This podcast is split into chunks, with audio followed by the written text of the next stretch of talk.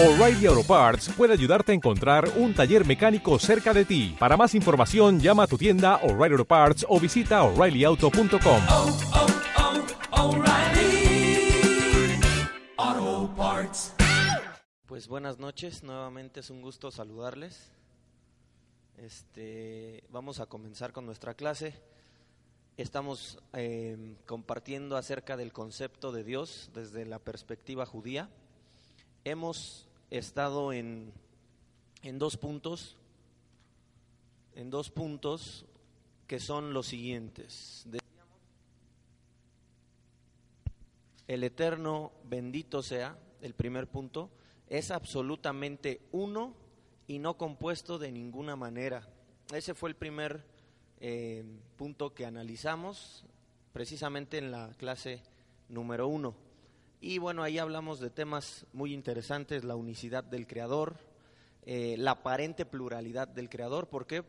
Porque como Él se tiene que eh, esconder de nosotros, crea un sistema, crea un mundo espiritual, eh, que son sus vestimentas, crea muchas capas, crea muchos filtros para ir delineando esa luz suprema, para ir este, filtrando esa luz suprema.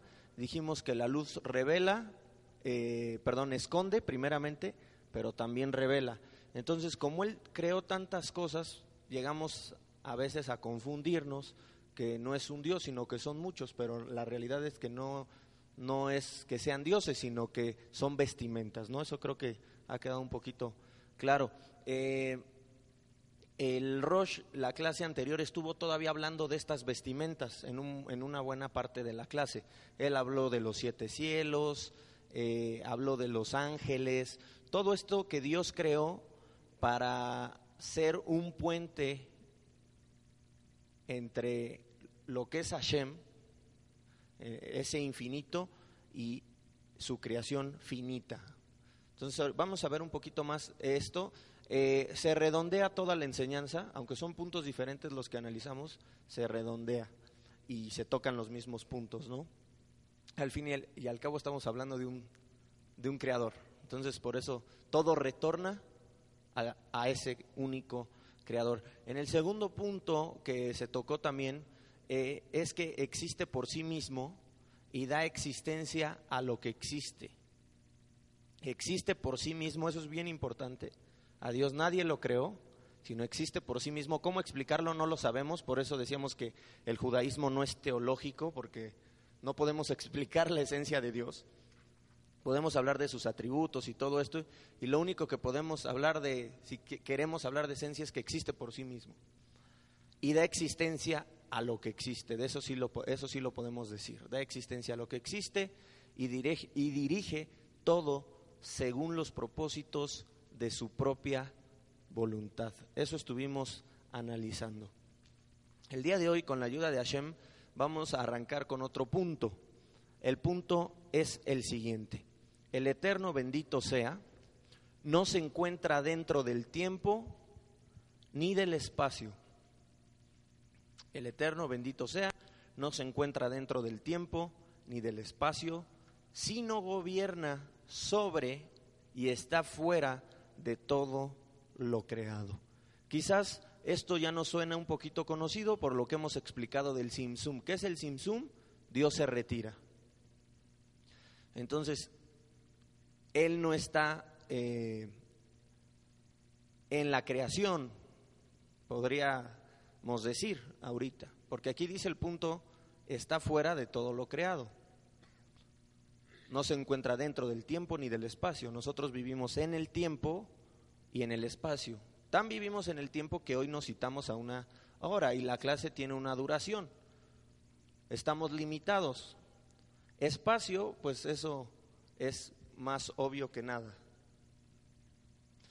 Eh, estamos aquí ahorita en un espacio, nos movemos en un espacio, no podemos ir más allá.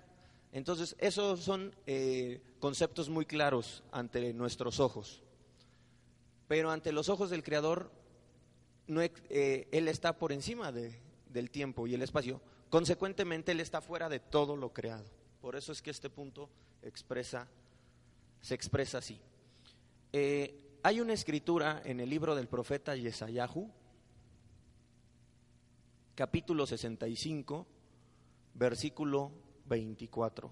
Si quieren verla, pueden, pueden hacerlo.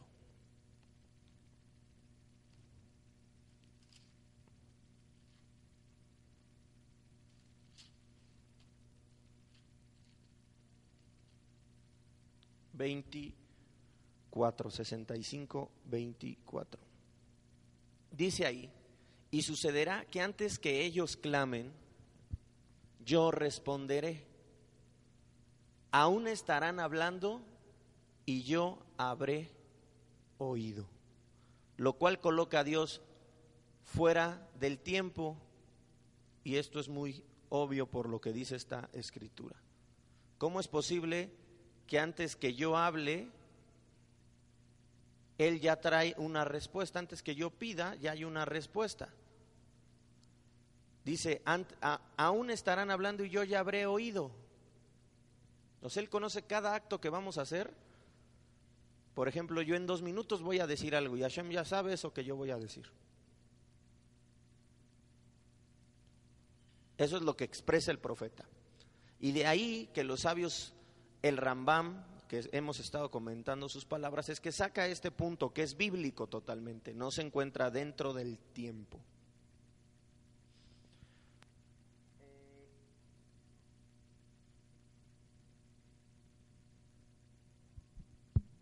El, Salmo, también 68-33, dice algo interesante. Si quieren ir ahí, vamos a ver.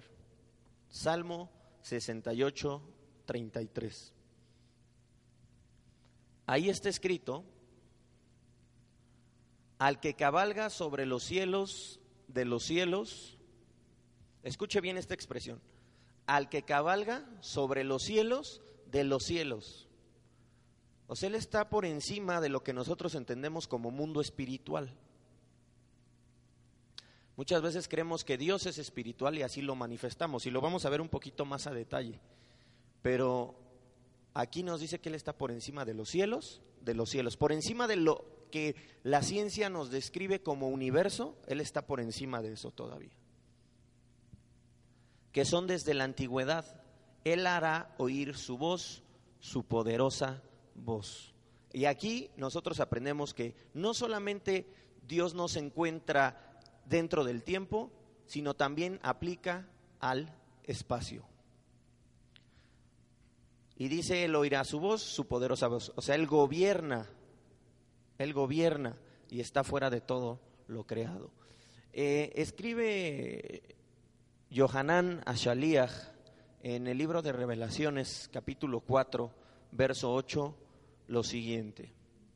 Revelación 4, 8.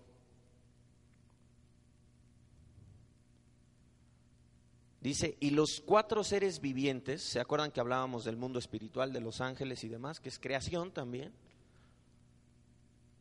Y los cuatro seres vivientes, cada uno de ellos con seis alas, estaban llenos de ojos alrededor, y por dentro y día y noche no cesaban de decir, Santo, Santo, Santo. Tres veces se, pronuncia, Kadosh, Kadosh, Kadosh. Es el Señor Dios, el Todopoderoso, el que era, el que es y el que ha de venir. Y aquí viene el concepto de Ejie, ¿se acuerdan qué significa Ejie? O sea, En, términos que podamos entendernos, Dios al mismo tiempo está en el pasado, en el presente y en el futuro, al mismo tiempo, cosa que para nosotros es imposible.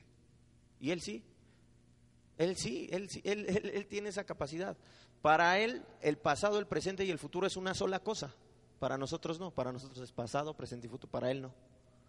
Entonces, esta, esta expresión es muy interesante y la vamos a ir eh, comentando un poco más a detalle. Aquí lo que estamos discutiendo realmente en, esta, en este punto es que el Todopoderoso, el creador eh, precede al universo, precede a todo lo creado.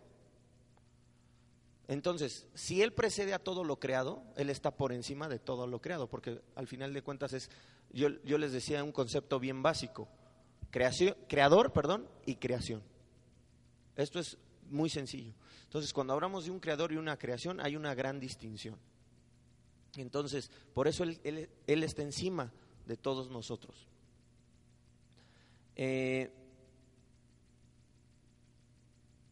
Cuando mencionamos que es, él, él, es el primero, porque muchas veces usamos esa frase que Él es el primero, eh, no significa que Él tiene un comienzo. Eso es bien importante saberlo en esta clase. Dios no tiene un comienzo.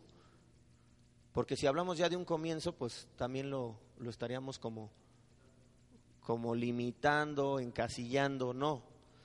Eh, él existe por sí mismo y lo único que debemos de decir es que Él precede a toda la existencia y creó a, a, lo que creó lo que conocemos, pero a él nadie lo creó, ni tiene un principio, ni tiene un final. Son expresiones para que entendamos su grandeza realmente. Cuando hablamos entonces de este punto que Dios no se encuentra dentro del tiempo ni del espacio, sino que gobierna sobre y está fuera de todo lo creado, eh, estamos hablando de un, de un Dios omnisciente, un Dios omnisciente. Entonces, para entender lo que significa este Dios omnisciente y este punto, vamos a escuchar las palabras de el ilustre rabino Arié Kaplan en el libro Manual de Pensamiento Judío, volumen 1, páginas 18 y de 19. ¿Qué es lo que dice este rabino para explicar lo que estamos hablando? Dice lo siguiente, un fundamento de nuestra fe es creer que Dios conoce todos nuestros actos, así como todo lo que ocurre en el universo. Esto es bien importante saberlo. ¿Por qué? Porque muchas veces eh, nosotros nos creemos independientes. Pero Dios nos dio independencia. Al ocultarse, yo decía en la primera clase, si escucharon el audio, Dios nos dio una independencia aparente. ¿Por qué? Para que nosotros podamos esforzarnos. Es, ese es el famoso libre albedrío. Por eso se escondió también para que nosotros así, por nuestros, nuestros esfuerzos, podamos encontrarnos con Él. Pero entonces esto es bien importante. Un fundamento de nuestra fe es creer que Dios conoce todos nuestros actos, así como todo lo que ocurre en el universo. O sea, aunque nos dio la independencia, debemos de ser conscientes que Él conoce todos nuestros actos. Por lo tanto, se dice que Dios es omnisciente, él llena toda la creación y le da su existencia. Y por lo tanto, Él tiene conciencia de todo lo que ocurre en Él. Dios dice, ¿acaso el hombre puede ocultarse en lugares secretos para que yo no lo vea?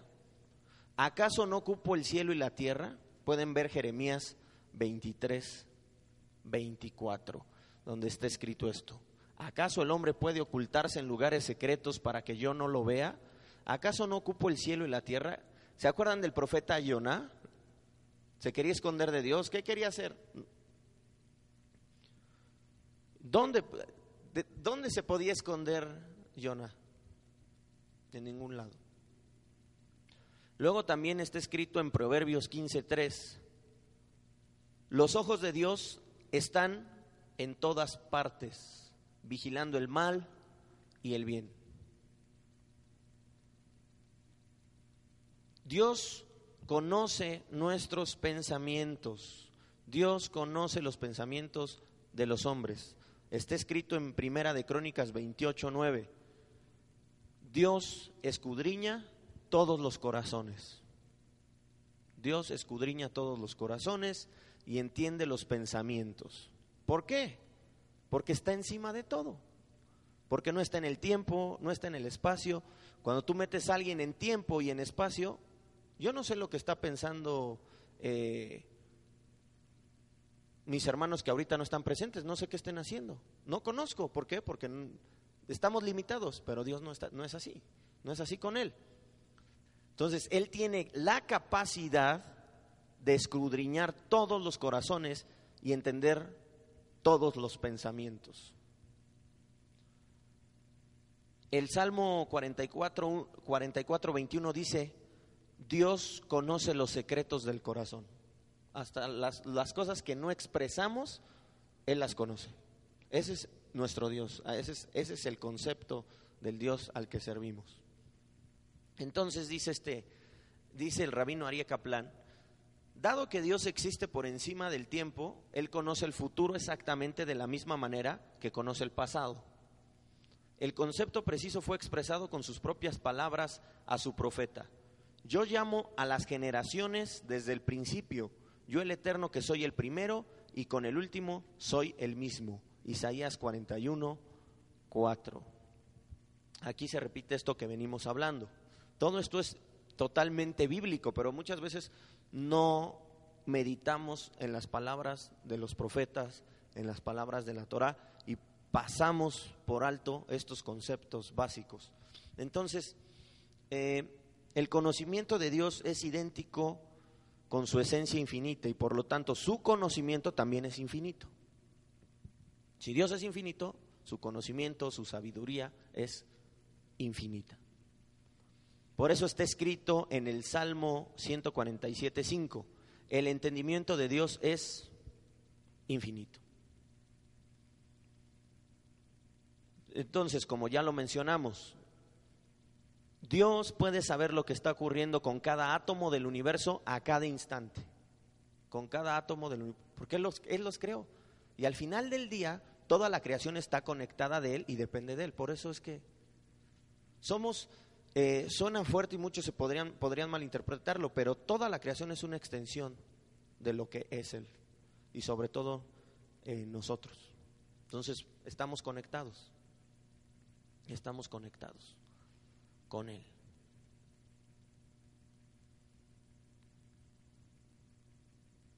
Dios sabe lo que está ocurriendo con cada átomo del universo a cada instante. No importa la cantidad de eventos que ocurran de manera simultánea. Todo eso no es nada comparado con el conocimiento infinito de Dios. Entonces, eso es bien importante que lo sepamos. Y volviendo un poquito a la escritura de Revelaciones 4.8, donde ellos expresan Kadosh, Kadosh, Kadosh, hay que explicar un poquito esto. Esto también aparece en, los profetas, el Kadosh, Kadosh, Kadosh. Entonces, vamos a hablar un poquito de esto para traer más, más luz a este punto. Eh, cuando hablamos de Kadosh, Kadosh, Kadosh, Santo, Santo, Santo, ¿a qué nos referimos? ¿Estamos hablando de pluralidad de dioses? Ya sabemos que no.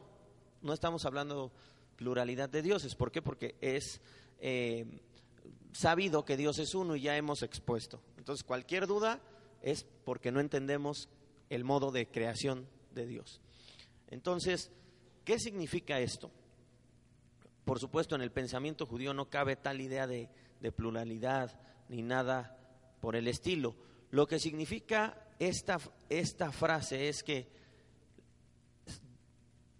Dios es santo aquí, en la tierra, en este mundo físico. Después dice otra vez santo. Dios también es santo en el mundo espiritual que Él creó. Y el tercer santo es que por encima del, de tierra, por encima del el mundo espiritual, ahí también Dios es santo. Bienvenida. Este, entonces, esto es bien importante que lo sepamos. En otras palabras, la santidad de Dios está en la tierra, la santidad de Dios está en los cielos, si queremos llamarle así al mundo espiritual, y la santidad de Dios está más allá de estas eh, dimensiones que usamos para expresarnos, en la única y perfecta realidad de Dios. Entonces, es muy diferente el concepto judío al concepto religioso de Occidente. En Occidente, no sé usted que trae una experiencia este, religiosa de muchos años, cuando oían santo, santo, santo, no sé usted eh, qué recuerde, qué se nos enseñaba.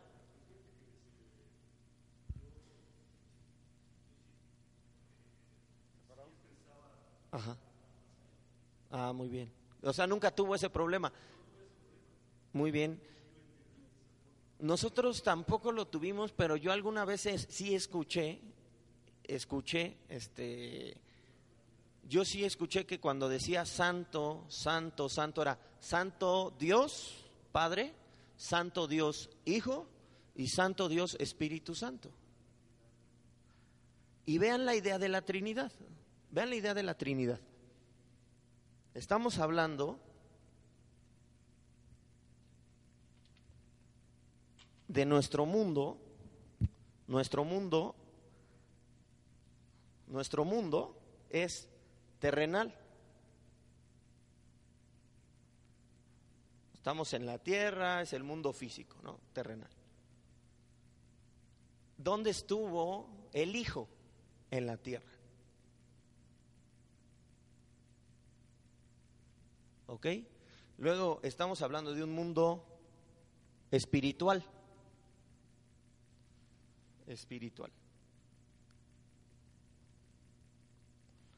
¿Dónde está el espíritu? En el mundo espiritual. ¿No? ¿Y dónde está el Padre? Más allá de esos mundos.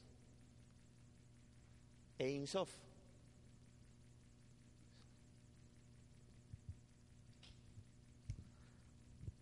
Podemos hablar de hijo, podemos hablar de espíritu y podemos hablar de padre. Aún el concepto de la Trinidad viene del judaísmo, pero distorsionado.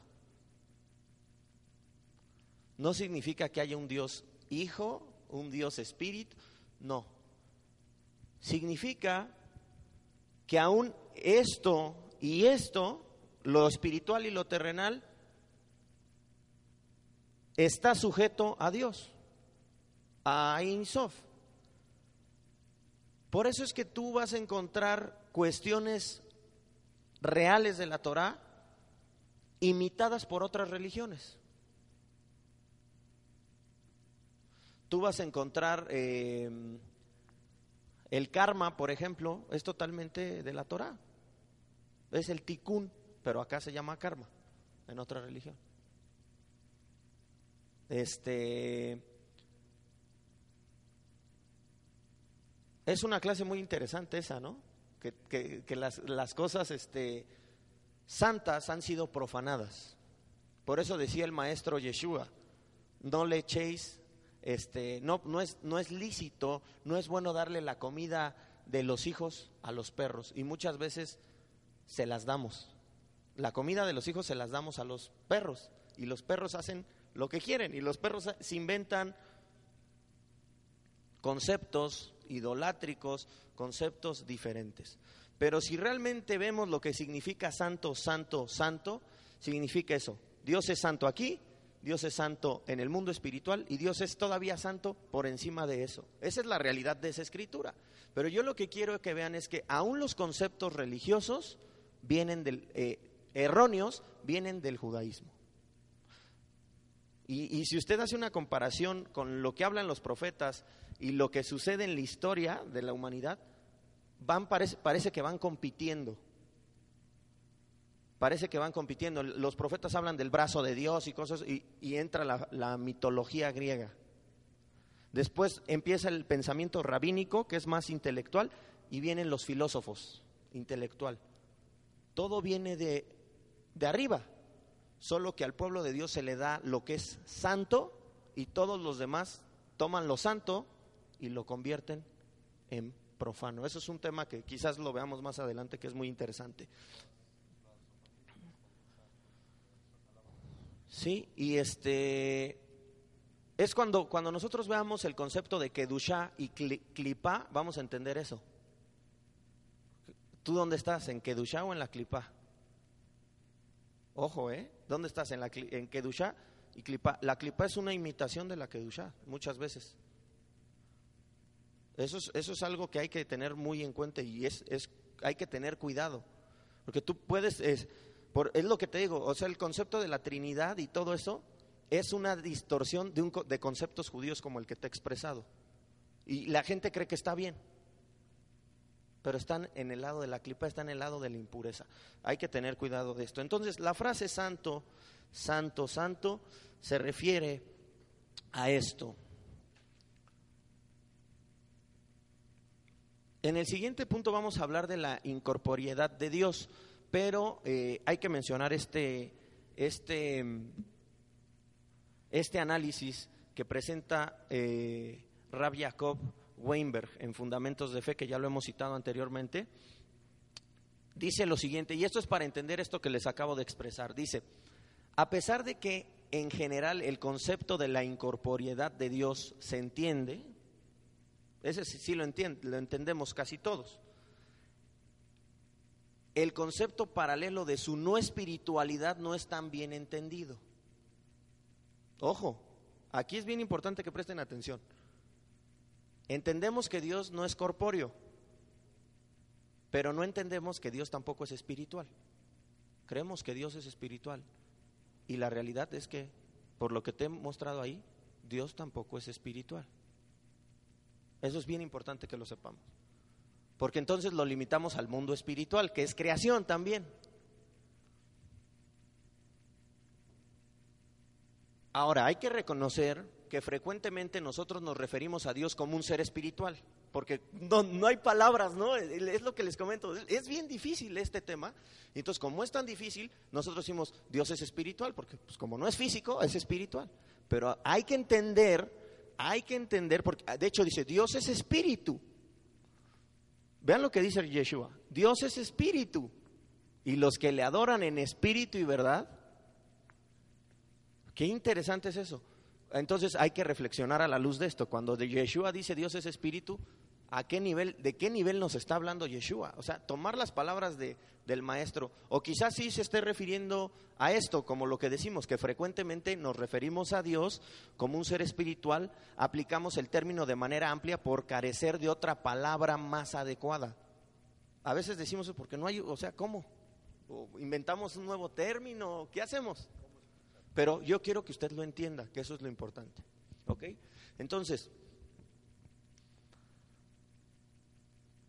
Si un objeto material es definido como algo limitado por las dimensiones del tiempo y del espacio, mientras que algo espiritual está limitado en términos de tiempo pero no de espacio, entonces podríamos concluir que Dios no es ni físico ni espiritual.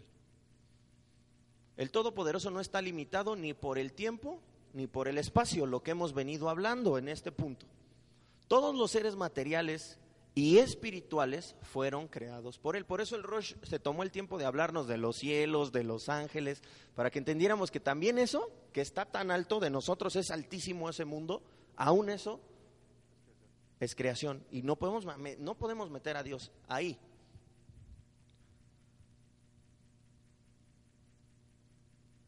Todos los seres todos los seres materiales y espirituales fueron creados por Él, tal como está escrito en Génesis 1.1. ¿Qué dice Génesis 1.1? Creó Dios los cielos y la tierra. Entiéndase cielos como el mundo espiritual, entiéndase tierra como el mundo físico. Él estaba por encima. Ahora, los sabios enseñan, y esto lo, digo para respetar la nota del, del rap, Jacob Weinsberg, eh, dice, los sabios enseñan que los cielos es una referencia a las creaciones espirituales, tal como los ángeles, todo lo que hablamos, el trono de gloria, etcétera, mientras que la tierra se refiere a toda la existencia material. Asimismo, las almas de los seres humanos, que también son entidades espirituales, fueron creadas, por lo tanto es incorrecto describir a Dios en términos espirituales. Él es único y singular. Por eso decíamos, Dios es único, singular y único. O sea, no, no tiene comparación. No es físico ni es espiritual. El creador, eh, el creador tanto del mundo físico como el del mundo eh, espiritual. Ahora, eh,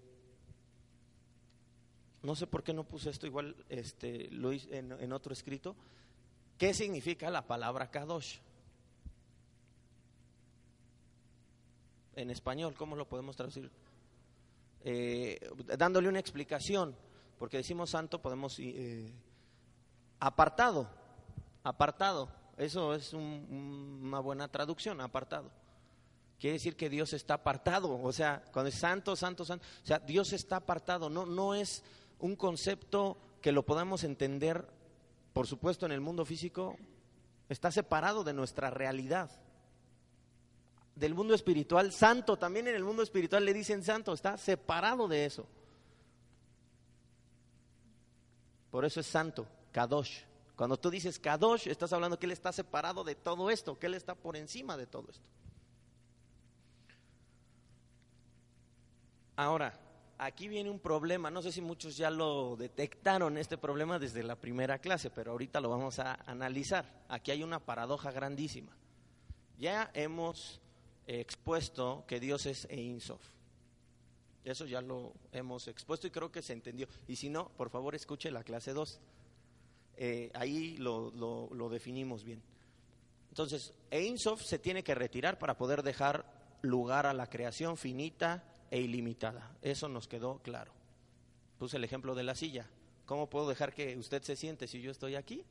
Tengo que pararme, dejar un espacio y que alguien se siente. Ok. Entonces, eh, en este punto hemos visto que Él no se encuentra en el tiempo ni en el espacio. O sea, Él está arriba del tiempo y del espacio. Pero a la vez también estamos, dijimos en este punto que Dios es omnisciente. Dijimos en este punto, o hemos dicho, que Dios gobierna y su, y su voluntad se cumple por, eh, sobre todas las cosas y que todo depende de Él. O sea, en otras palabras, a pesar de que Él se retiró, Él está conectada, conectado con su creación finita y limitada. ¿Cómo entender esta paradoja? O sea, ¿me estás diciendo que Él se retira, pero que a la vez está presente? ¿Cómo entiendo eso?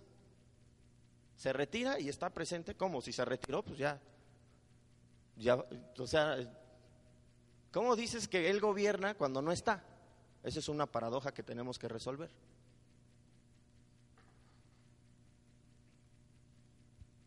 Quiero eh, leer estas palabras de uno de los más grandes rabinos que han existido, el Rebbe Nachman de Breslov, eh, en Likutei Moarán 1.64. Él escribe que esta paradoja es casi imposible de entender.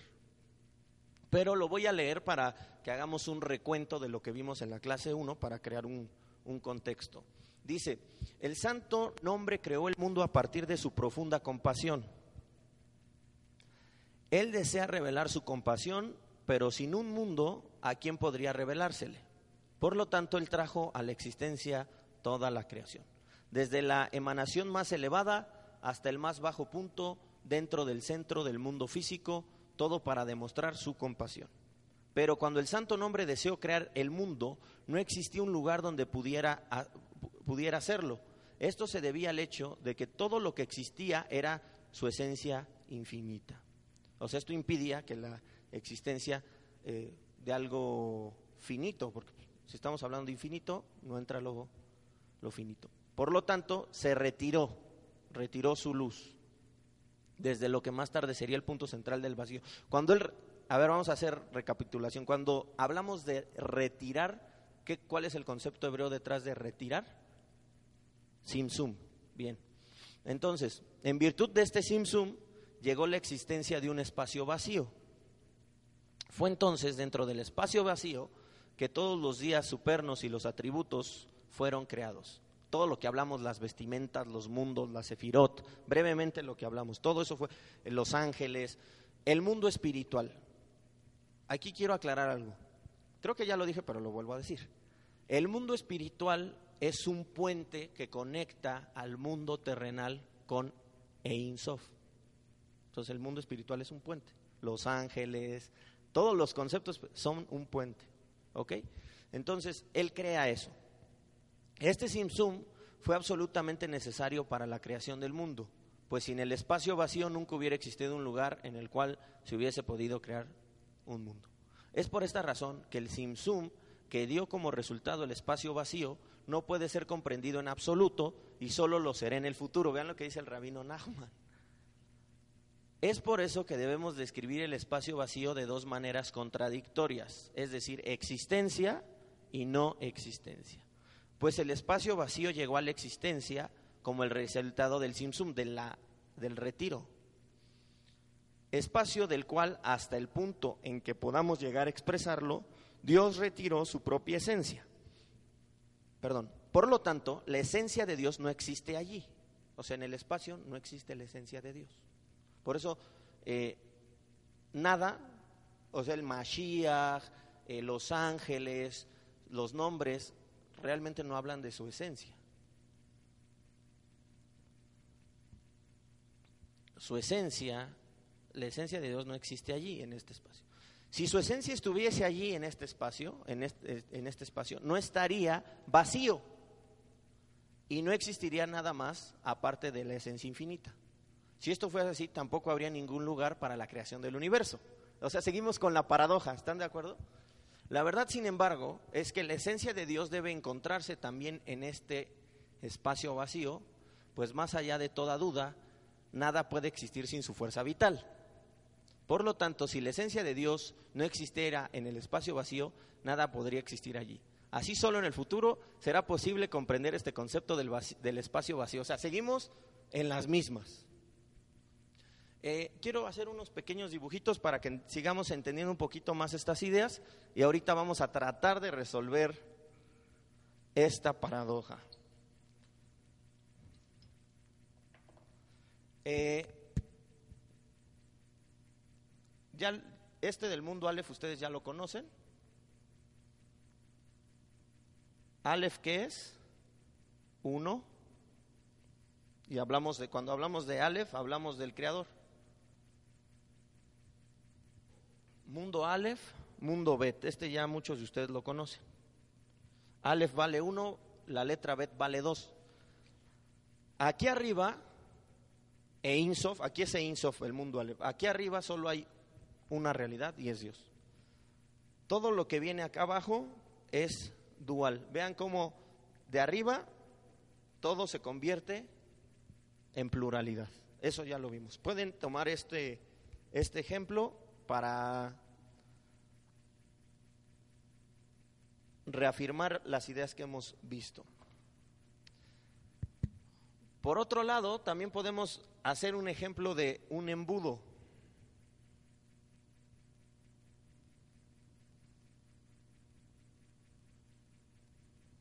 Aquí está Ein Sof, pero es tan grande que ¿qué tiene que hacer Ein Sof? Se tiene que ir reduciendo. Vean el embudo como, empieza de lo más así sublime, podríamos decir, y se va condensando. ¿Sí? Lo vemos aquí. Y aquí estamos nosotros, ¿no? ¿Ok? Estas son, son este, algunas cosas para que podamos entender esta paradoja. Esto es el mundo espiritual, todo esto. Yo ponía el ejemplo de la lámpara, no sé si quién, quién lo escuchó ese ejemplo en la clase 2. Hay una, un foco aquí, aquí arriba hay un foco que echa una luz impresionante. Metafóricamente esta luz es Ein Sof, metafóricamente. Entonces tenemos un primer nivel y son los mundos.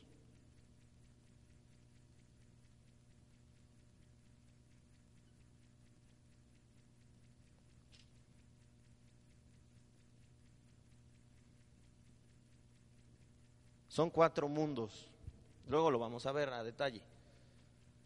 Esta luz viene pegando aquí y les dije que este primer piso es como si nos imagináramos nosotros una tela transparente que todavía recibe de esta luz, pero ya es una tela, al final del día ya está este, condensando, ya está filtrando como una lámpara.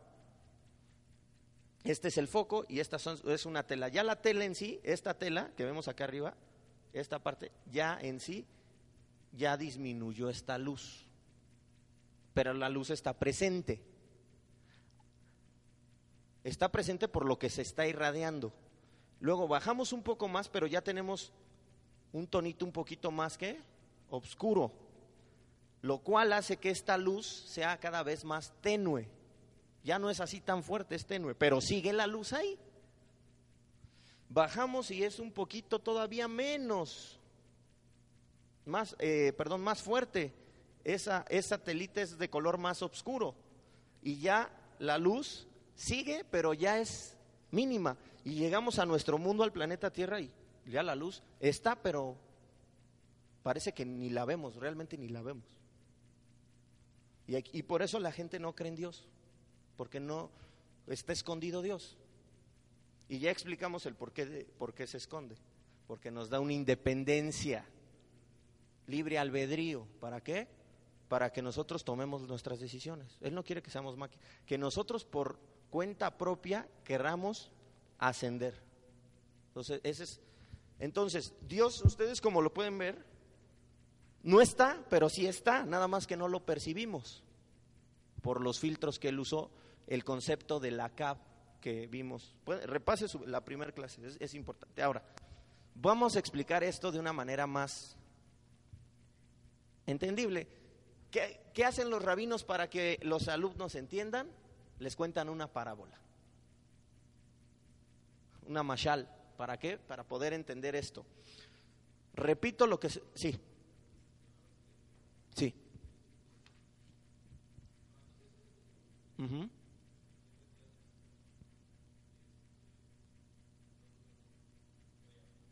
Crea el espacio donde va a existir el mundo. Ujú.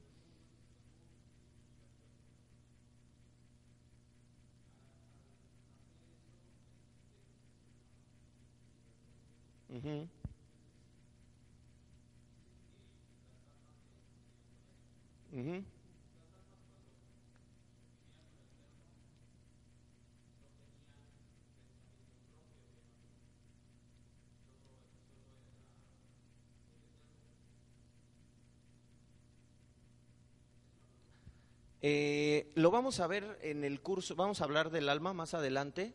Lo que les puedo ir adelantando es que las almas también provienen de un mundo.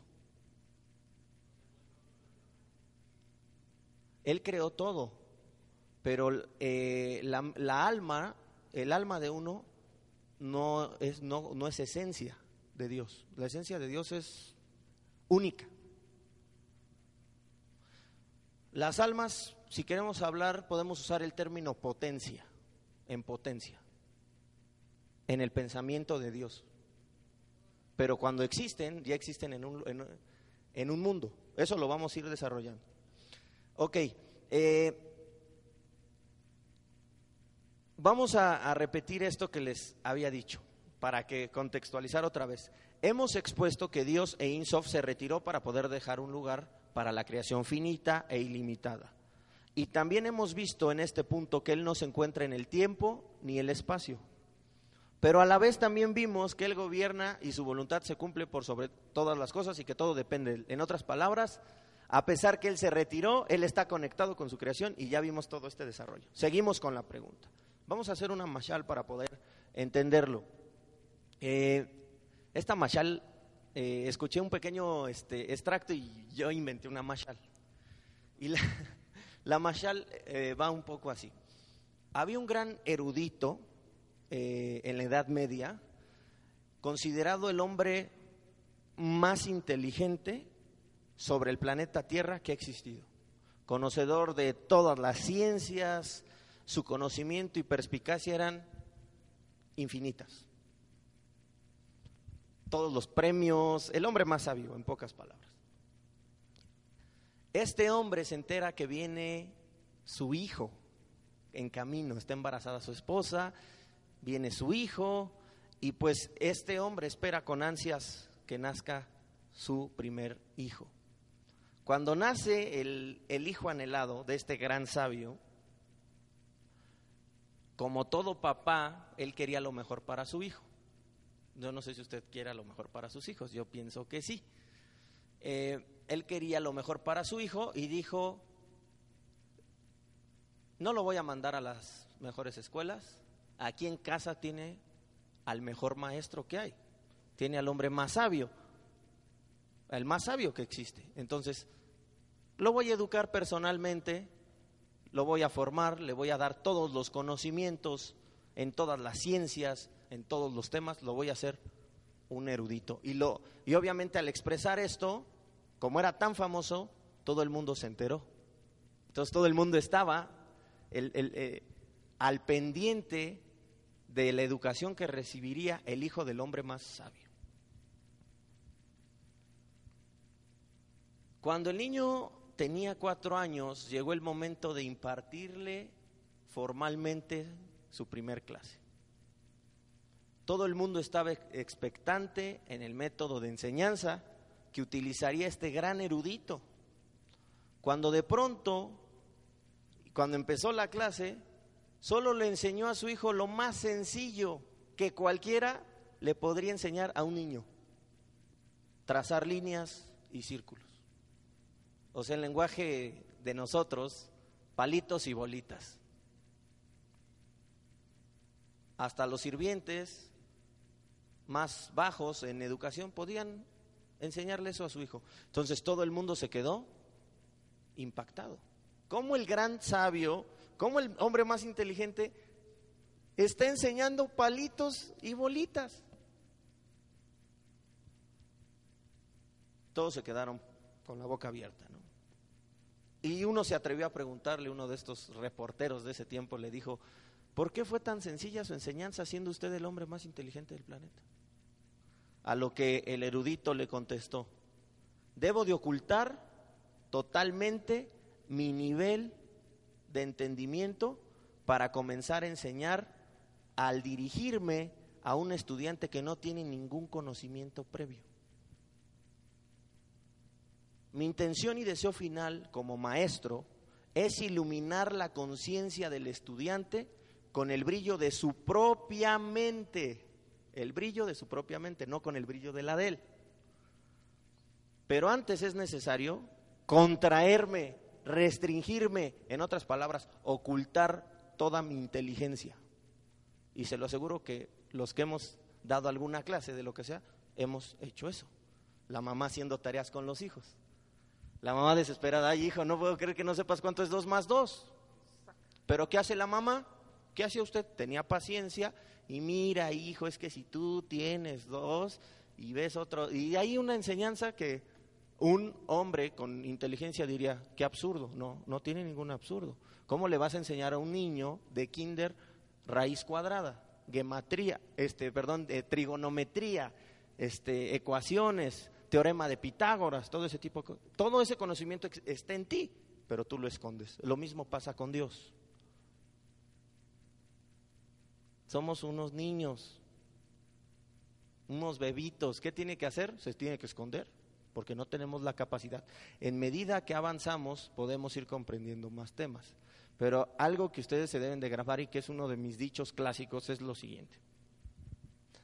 La gran diferencia entre el pensamiento judío y el pensamiento griego, que el, pensamiento griego es, el, pensamiento que existe hoy día en Occidente, o sea, nuestro pensamiento, nuestra sociedad eh, tiene sus orígenes en el pensamiento griego, por eso todos piensan así, acá al menos, pero el pensamiento judío es muy diferente. ¿Qué es esto? Eh, te voy a poner el ejemplo de un líder religioso en el mundo cristiano. El líder religioso en el mundo cristiano que está influenciado por el helenismo, eh, entre más conoce, entre más sabe, cree que está más elevado, más alto. Wow, yo sé más que todos. Soy el hombre más inteligente. Bésenme la mano todos. Así piensan. Pero nosotros, que tenemos el pensamiento judío, pensamos diferente.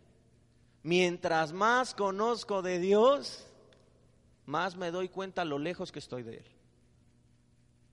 Y eso nos motiva a seguir creciendo. Entonces, aunque sigamos creciendo, porque tú ahorita puedes decir, ah, ya entendí, ¿qué crees? No has entendido nada. ¿Qué crees? Yo no he entendido nada. lo que se, conocía, se conoce como el pilpul en el judaísmo. Ah, ya entiendo, maestro. No, no entiendes nada. Y el otro, le decía otra cosa, ah, ya no entiendes nada. Así estamos.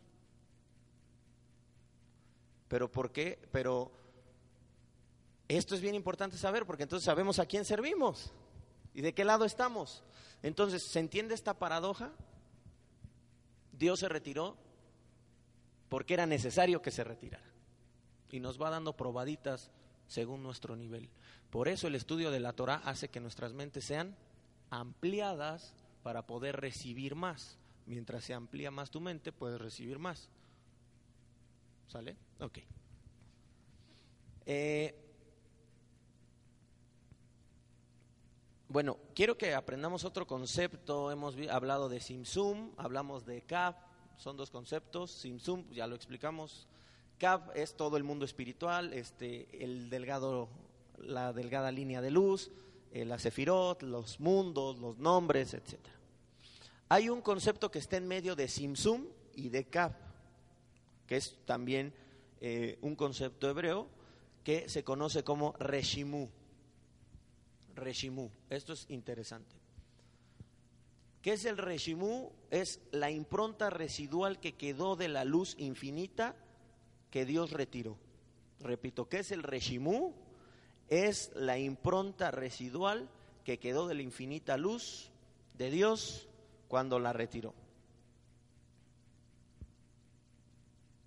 El Reshimu es suficientemente débil y virtualmente invisible como para permitir la existencia de una realidad independiente a la cual sirve como trasfondo divino. Para que entendamos qué es el Reshimu, podemos entenderlo con una metáfora. Tenemos una copa de vino. El vino es la esencia. Si yo vierto esa copa de vino, así la vacío, el Reshimu viene siendo el olor que se quedó impregnado, impregnado en, en la copa de vino después de haberla vaciado. Entonces, el Reshimu es eso. O sea, Dios se retiró, pero se quedó ahí algo. Se quedó ahí algo de, de la esencia, el olor, ahí está. Entonces, ¿qué pasa? Pues tú dices, esto es algo, es, es, como este, eh, en nosotros provoca como el, el, cuando te sucede que se te olvida algo y dices, ¿qué, qué- qué canción era? Aquí la tengo, ¿qué canción es?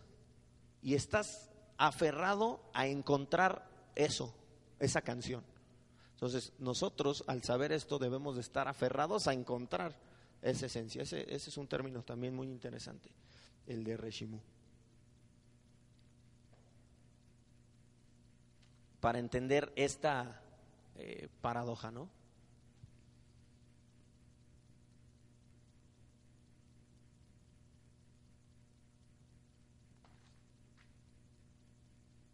El Reshimu entonces es el origen primario de los recipientes, la materia, podríamos decir, de todos los mundos. Para que la capa exista, necesitaba ahí quedarse una, algo impregnado. Para que el mundo espiritual existiera, debería de quedarse algo impregnado de donde, digamos, tomar lugar para, para crear.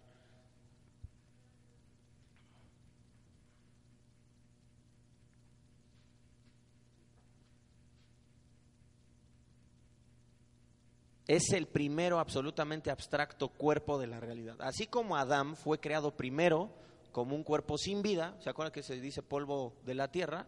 Antes de que Dios sople en sus narices el aliento de vida. Similarmente, la existencia del Reshimu precede a la entrada del cap del mundo espiritual. O sea, el mundo espiritual se cuelga de ese Reshimu, de esa fragancia que se quedó cuando él se retiró.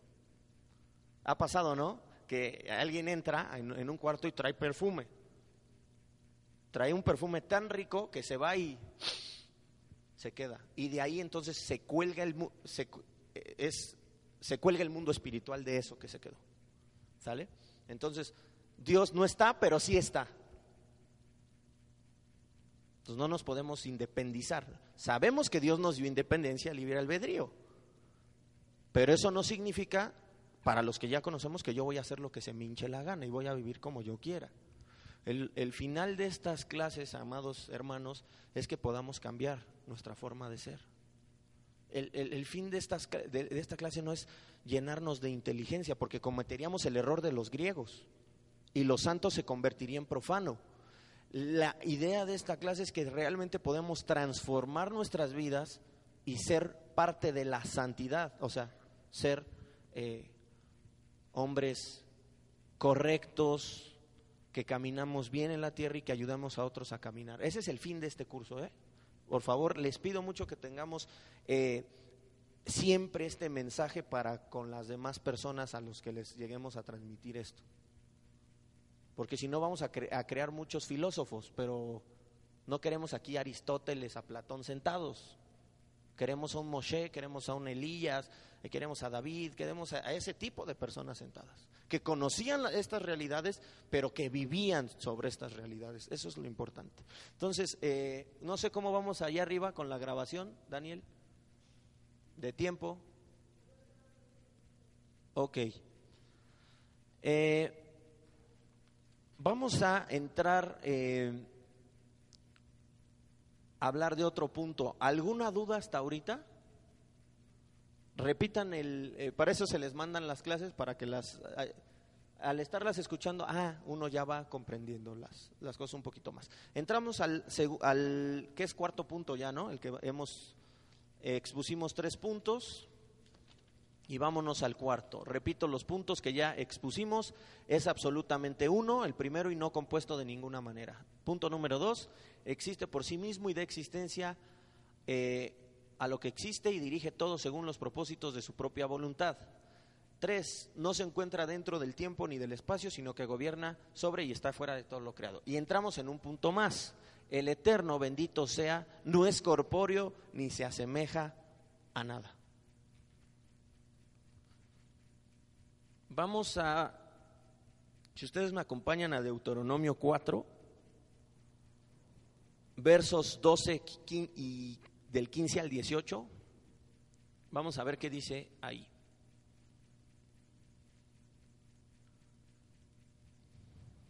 No es corpóreo ni se asemeja a nada. 4, verso 12, versículos 15 y 18. Dice, entonces el Señor os habló de en medio del fuego, oísteis su voz, solo la voz, pero no visteis figura alguna. Así que guardaos bien, ya que no visteis ninguna figura. El día en que el Señor os habló en Horeb de en medio del fuego, no sea que os corrompáis y hagáis para vosotros una imagen tallada, semejante a cualquier figura, semejanza de varón o hembra, semejanza de cualquier animal que esté en la tierra, semejanza de cualquier ave que vuela en el cielo, semejanza de cualquier animal que se arrastra sobre la tierra, semejanza de cualquier pez que hay en las aguas debajo de la tierra. En otras palabras, creador y creación. Tú no puedes comparar con nada absolutamente de la creación a Dios, con nada. Creo que esta escritura nos deja claro de lo que estamos hablando. Luego el profeta Yes- Yeshayahu en el 40:18 también repite algo un poco de esto. Él dice, ¿a quién pues asemejaréis a Dios o con qué semejanza lo compararéis? ¿Con qué? No hay, no hay semejanza. Dice eh, Irmeyahu 10:6, Jeremías 10:6, no hay semejante a ti, oh Hashem. No hay semejante a ti, oh Hashem.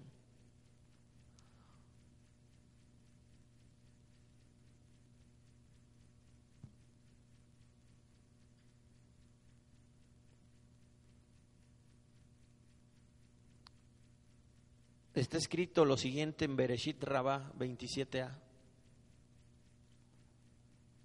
Eh, en el Midrash está escrito, grande es el atrevimiento de los profetas que asemejan a la criatura con el Creador. Como está dicho, y sobre la semejanza del trono, una semejanza que parecía un hombre. Eso está en Ezequiel 1.26. Entonces, el Midrash dice, qué atrevimiento, los profetas asemejan a la criatura con el Creador.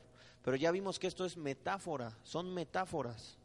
No podemos creer que Dios sea un hombre, porque entonces contradice la Torah de Moshe y contradice todo lo que hemos expuesto.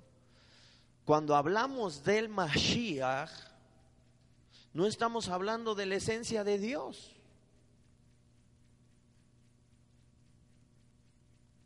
Estamos hablando de un emisario de Dios que es diferente a hablar de Dios. Una cosa es un emisario y una cosa es Dios. Son cosas diferentes. Una cosa es un enviado. Un enviado representa al que le envió, pero no es el que el que lo envió. Eso está muy claro. Entonces, no podemos decir que Dios es corpóreo. Ya lo vimos que ese es uno de los 13 principios de fe del Rambam.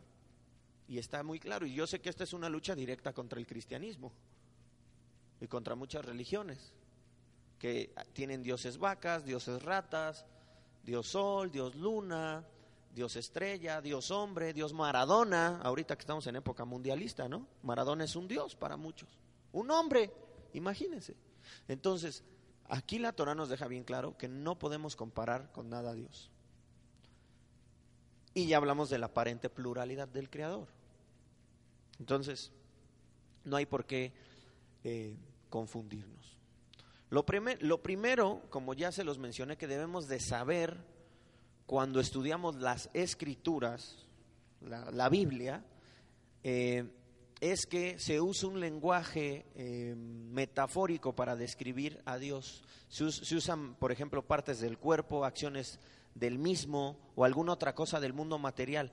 Sí, aparece eso en las escrituras, el brazo de Dios, este, la mano de Dios, este, brazo, eh, brazo extendido, no sé usted qué más se puede acordar, torre fuerte, se me vienen ahorita a la mente esos, pero ahí la Biblia está llena de ese tipo de cosas. Los ojos de Dios, el corazón de Dios, o sea, y todo esto no debe de entenderse de manera literal, sino que se escribió así para que de alguna forma entendamos en nuestra mentalidad finita ciertos eh, conceptos en referencia a, a su poder, a su accionar en el mundo. Y como imagen de Dios, ser capaces de conocer. Acuérdense que dice que nosotros somos imagen de Dios. Entonces se usan estas frases de mano, corazón, ojos, todo eso, eh, porque como nosotros somos imagen de Dios, debe- debemos de ser capaces de conocer a nuestro Creador a través de nosotros mismos. Conocer a nuestro Creador a través de nosotros mismos, en nuestro propio lenguaje. Pues, si no, ¿cómo lo vas a? A través de nosotros mismos podemos conocer a Dios. ¿Hay humildad en ti? ¿O puedes aprender algo de Dios? ¿Hay amor en ti? Puedes aprender un concepto de Dios y así. Entonces, por eso se, se usa. No es que Dios eh, eh, sea eso, sea un brazo, sea un ojo, no. Es de, una, de alguna manera de entender a Dios con nuestro propio lenguaje, en nosotros mismos. Por eso es que está escrito en el Talmud, en Berajot 31b, y esta es una frase muy clásica. Dice Berajot 31b, la Torah habla, la Torah habla en lenguaje humano. La Torah habla en lenguaje de hombres. Por- o sea, no está, es, un, es un libro hecho a nuestro nivel. Aunque es muy profundo y aunque hay niveles para entenderlo, la realidad es que está hecho al nivel de todo ser humano. La Biblia dice, claramente la Torah dice que hay un solo Dios. La Biblia dice que no debes de asesinar. La Biblia dice que no debes de robar. Es un lenguaje humano. Está hecho para nosotros, está hecho a la medida. El saco está hecho a la medida. Entonces, esto es importante saber. El punto es que cuando Dios decidió crearnos para tener una relación con Él, no solo tuvo que crear al hombre y a todo el universo tal como lo conocemos, como vimos antes, Él también tuvo que generar manifestaciones limitadas de sí mismo. Ya lo vimos con el CAP, todo eso.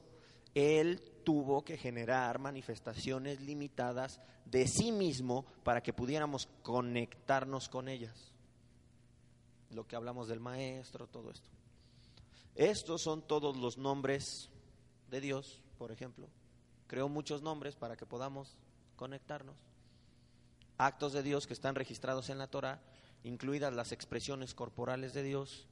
Ellos no se refieren a la esencia de Dios, que ya sabemos que es Insof, sino que tal como lo explica extensamente el Nefesh Ahaim, se refiere a, Dios de acuerdo a las diversas maneras en las cuales se relaciona con nuestro mundo limitado. Esto ya lo hablamos en, en la aparente pluralidad de Dios. Más adelante vamos a ver ejemplos de esto concretos. pero vamos a ver lo que dice, eh, otra vez vamos al libro de Fundamentos de Fe del Rab Jacob Weinberg, páginas 43 y 49. Él dice lo siguiente, este pensamiento que él va a dar va a cambiar, cuando yo lo leo esto, digo, wow, ¿qué, qué realidad tiene este rabino? Y por eso no podemos pensar que Dios es corpóreo. Aquí está la clave para entender por qué Dios no puede ser corpóreo en este pensamiento.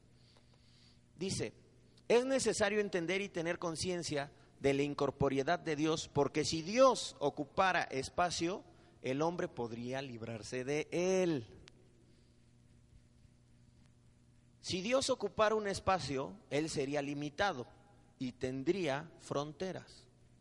Un ser físico no puede estar en dos lugares al mismo tiempo, ¿o sí? ¿Usted sabe lo que está haciendo ahorita su hijo? ¿No sabe lo que está haciendo su hijo?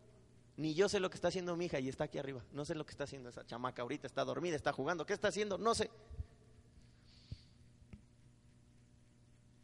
Un ser físico no puede estar en dos lugares al mismo tiempo. Si el Todopoderoso estuviera limitado en un espacio, el hombre podría eludir su conciencia y por lo tanto Dios ya no podría decirle a la humanidad, eh, perdón, si el, si el Todopoderoso estuviera limitado en un espacio, el hombre podría eludir su conciencia y por lo tanto Dios ya no podría decirle a la humanidad cómo debe comportarse. Cuando un individuo deseara hacer algo malo, podría asegurarse de que esté eh, obscuro, de estar oculto, y entonces podría sentirse tranquilo, confiando en que se escapó de la vista de Dios y que él nunca se enterará de lo ocurrido. ¿Le suena esto al mundo cristiano? Si alguien cree que Dios es físico, entonces podrá escaparse de él. No es necesario seguir este razonamiento lógico para llegar a esta conclusión. El ser humano naturalmente actuará de acuerdo a, las consecuencias lógicas de aquellos conceptos que cree. La persona no necesita ser un filósofo para comprender estas consecuencias lógicas, sin siquiera considerarlas. Instintivamente reaccionará desde la postura de sus creencias. Si adopta la postura de que Dios es corpóreo, él que él ocupa un espacio, entonces intuitivamente llegará a la conclusión de que él puede ocultarse de él. Por eso no podemos creer que Dios es incorpóreo. ¿Qué es, perdón, qué es este corpóreo? Entonces yo les decía, eh, ahora pueden entender por qué el mundo religioso, eh, cristianismo y lo que quieran, que tiene el concepto de un Dios encarnado, no aceptan las leyes de Dios al adoptar la creencia de un Dios corpóreo, que no los ve en todo el tiempo, es fácil pecar y vivir una doble agenda.